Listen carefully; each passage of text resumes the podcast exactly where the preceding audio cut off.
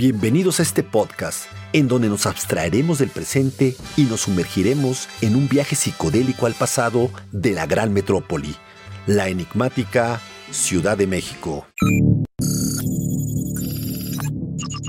Cierren los ojos y lancémonos juntos al túnel del tiempo para ubicarnos y aterrizar en 1955, cuando la bulliciosa capital del país, el entonces Distrito Federal, marcaba las acciones impuestas por el Departamento Central, las mismas que hicieron sentir a los capitalinos durante 13 años, de 1952 a 1966, los excesos autoritarios y la prohibición de la vida nocturna, impuesta por la mano dura del regente de hierro, Ernesto P. Uruchurtu. Arrancaba la década de los 50 era el clímax del gobierno de Miguel Alemán, el llamado cachorro de la revolución, bautizado así por Vicente Lombardo Toledano, cuando fue nombrado candidato del PRI.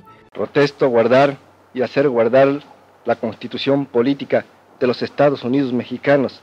La particular Porque la figura de este sonriente veracruzano simbolizaba la combinación del abogado formado en la UNAM y la tradición revolucionaria militar.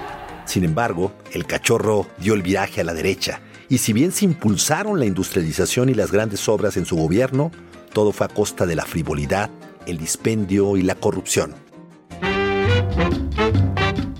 Una vez concluida la Segunda Guerra Mundial, en México se inició la industrialización. El país como nunca se modernizó. México ha comenzado a construirse a sí mismo un país de hierro y cemento sustituirá en lo porvenir al triste México de adobe y techos de paja. Gallardos edificios elevan su estructura sobre el cielo mexicano como testimonio de esperanza y esfuerzo. Esto generó una ilusión de bonanza. Se acabó el pudor y el alemanismo se convirtió en una época llena de vida nocturna, alegría, lo cual era un signo efímero del triunfalismo y apogeo, ilusoriamente construido por el cachorro de la revolución.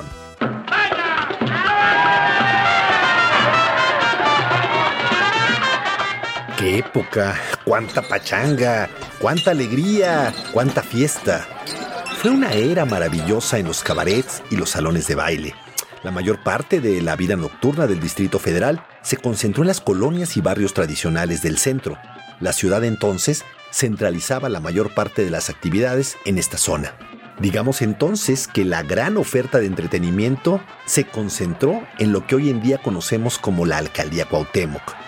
Aquellas noches de excesos, de disfrute noctámbulo, fueron memorables. El danzón era el centro de las fiestas del ritmo, pero también la guaracha, la rumba, la conga, la samba y el porro.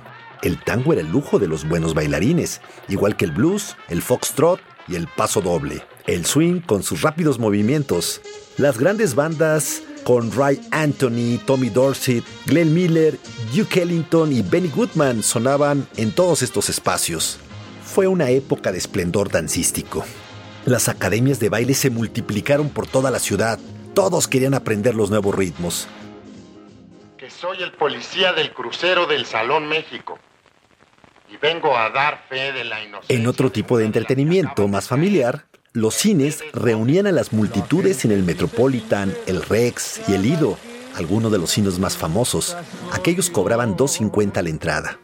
La vida nocturna de la Ciudad de México era entonces intensa, extendida y plural. Lo mismo en los elegantes centros nocturnos de reforma como el Regis y el del Prado, que en los cabarets como el Waikiki, el Montparnasse. El periodista Manuel Magaña, en su obra Siete regentes y un reportero, recuerda. En los 40 y en los albores de los 50 había seguridad en las calles, incluso en las noches, y por ello los noctámbulos podían correrse la ronda sin mayores riesgos de asalto. Los de menos recursos iban a lugares como el Jardín, la Camelia y el Olímpico, ubicados en la Guerrero y la Santa María la Redonda. Cantinas y billares operaban hasta altas horas de la madrugada, solo para ilustrar lo que se tomaba en un salón de fiestas, en un salón de baile, en una cantina. Se bebía un ron, el potrero o el berreteaga, que costaba unos 15 pesos, lo cual tenía derecho a ficha, es decir, venía incluida la compañía femenina. El dinero no es la vida, Desde el centro y en las colonias más populares de la capital había unos 35 salones de baile. Desde la Esmirna, donde se filmó Baila mi rey, con Resortes y Silvia Derbez, o el Salón Brasil, de Luis Alcaraz, y hasta el Centro Antillano de Artículo 123 en el centro, el cual programaba música tropical, donde llegó a tocar el rey del cha-cha-cha, el gran Enrique Jorrín. Me lo.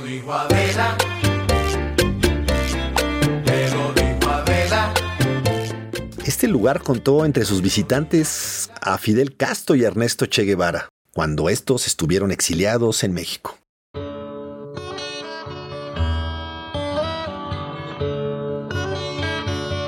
Sin embargo, todo cambió con el ingreso de una nueva administración en el país y en consecuencia en la capital, cuando arrancó la gestión del presidente Adolfo Ruiz Cortines, quien desde los primeros días impuso un contraste con su antecesor, Miguel Alemán.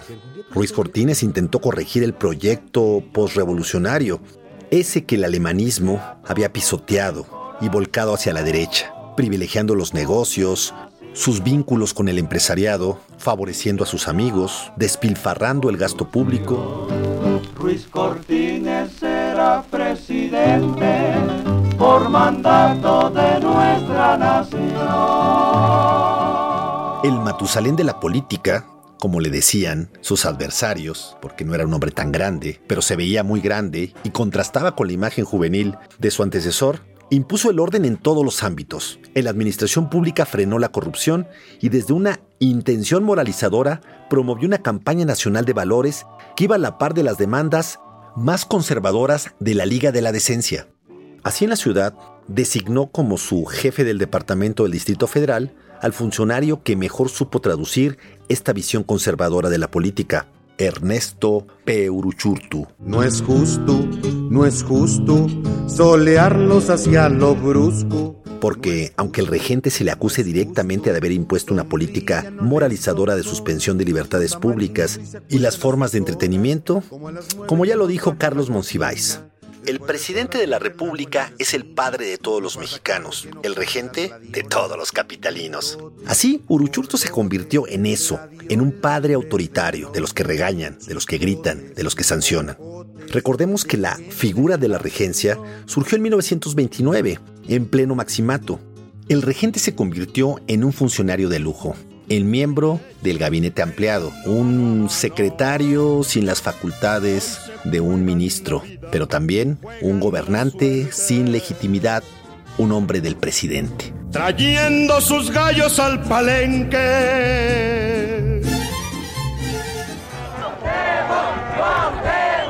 En este desfile de regentes, el último fue Óscar Espinosa Villarreal, que gobernó hasta 1997 cuando entregó el poder al ingeniero Cuauhtémoc Cárdenas, el primer gobernante de la ciudad elegido de forma democrática.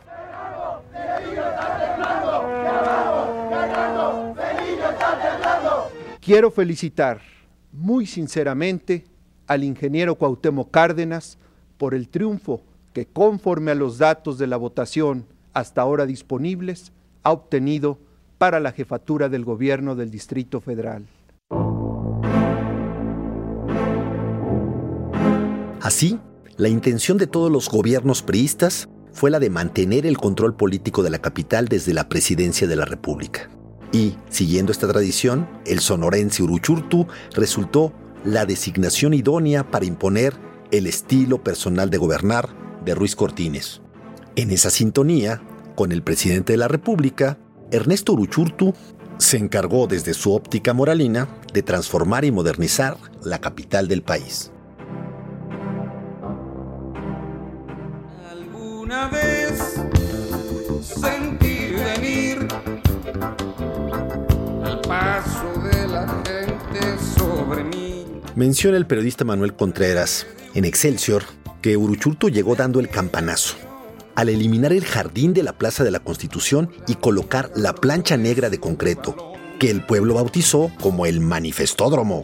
No se debe perder de vista que las acciones de extrema regulación de la vida nocturna eran coherentes con el panorama de prohibición en otros ámbitos, contención de la expansión de la capital, la oposición sistemática a la construcción del metro, la represión a las invasiones de predios, entre otras acciones. El noticiero de las 10.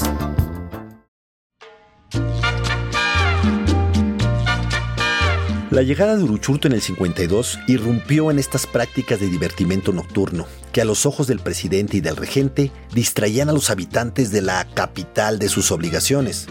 Con el marco jurídico y la intención de que este era un Estado de Derecho, los reglamentos sirvieron para regular los usos del suelo.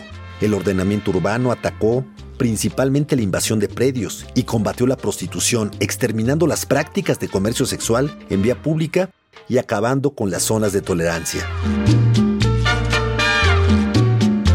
Que comience el amor fingido a comprar sus fichas, que llegó la cabaretera. En San Juan de Letrán, Ayuntamiento, Vizcaínas, Rivero, Órgano, Calle de Santa Veracruz, Hidalgo y La Merced. Por otro lado, su política de uniformar mercados y escuelas y disponer el cierre a la una le generó, en algunos sectores, los más conservadores, amplias simpatías. Su prestigio, según el rotativo Excelsior, estaba en apogeo.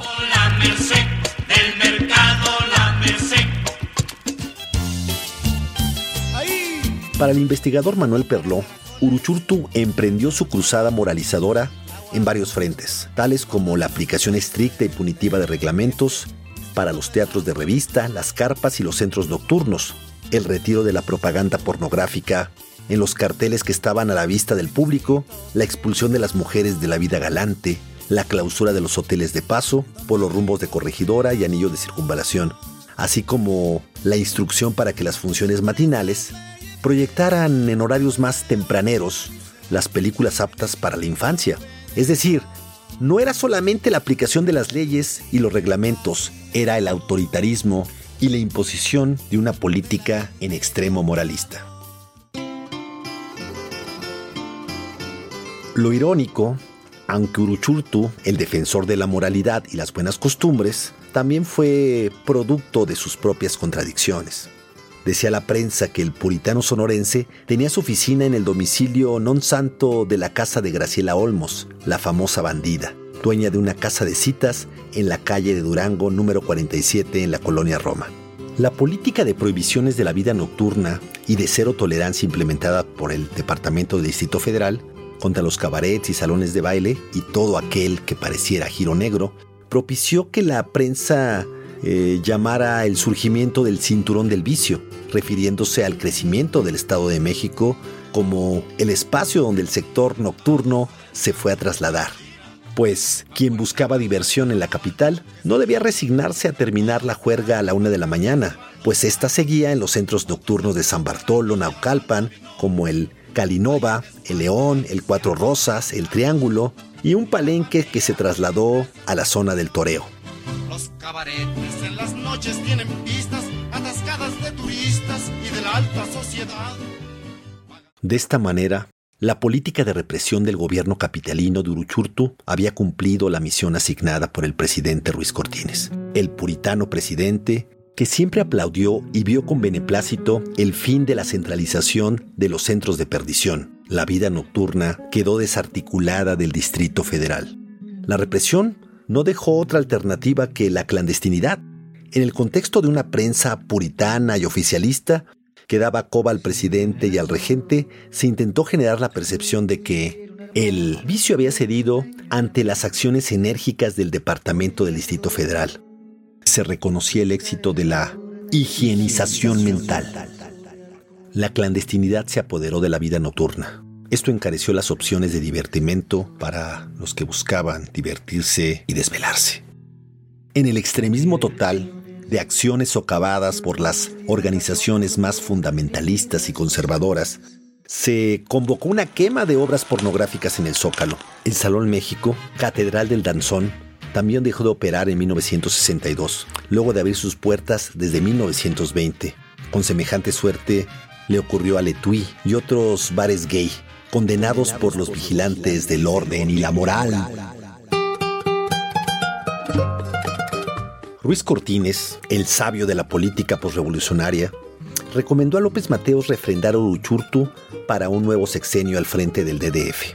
Uruchurtu gobernó nuevamente del 52 al 64, y su gestión fue la de mayor duración de un gobernante en la capital.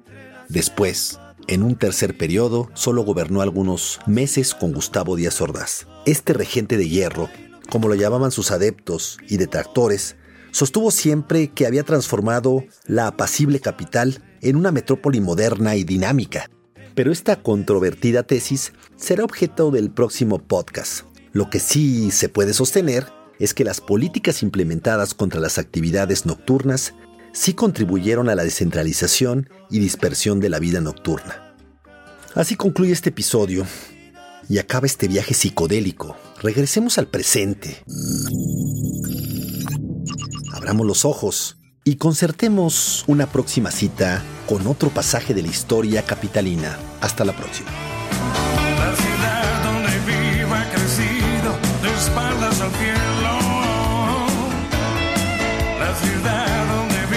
close as.